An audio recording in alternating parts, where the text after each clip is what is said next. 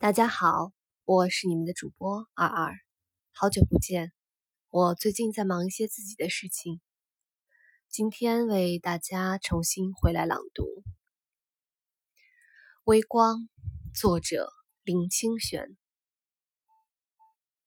纵使太阳和星月都冷了，群山草木都衰竭了。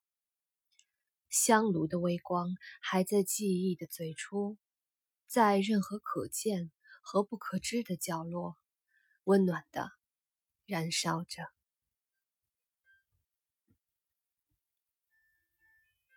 我是你们的主播二二，我在远隔万水千山之外的德国，用声音带给你们祝福。